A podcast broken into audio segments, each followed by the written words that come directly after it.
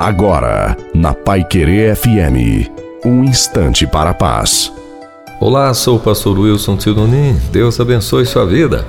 Dar a Deus o que é de Deus. Quando perguntaram a Jesus se era lícito pagar tributos a César, ele respondeu: Dai a César o que é de César e a Deus o que é de Deus. Apesar das reclamações que sempre fazemos, nós pagamos impostos a César. Isto é irreversível e quem não os paga está sujeito a várias penalidades. Assim, para César, querendo ou não, somos fiéis na entrega do que lhe pertence. Mas Jesus falou em outra dívida que temos: dar a Deus o que é de Deus. Aí então é que surge a dificuldade. Alguns nem mesmo sabem o que seja essa dívida a Deus. Se de César era o dinheiro dos impostos, porque as moedas de então traziam a imagem do imperador. De Deus é a nossa própria vida, pois trazemos a imagem divina do Criador.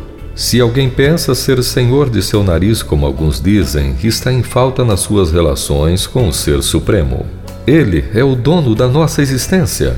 Então, Viva melhor, dando a César o que é de César, sem deixar de dar a Deus o que é de Deus. Amém.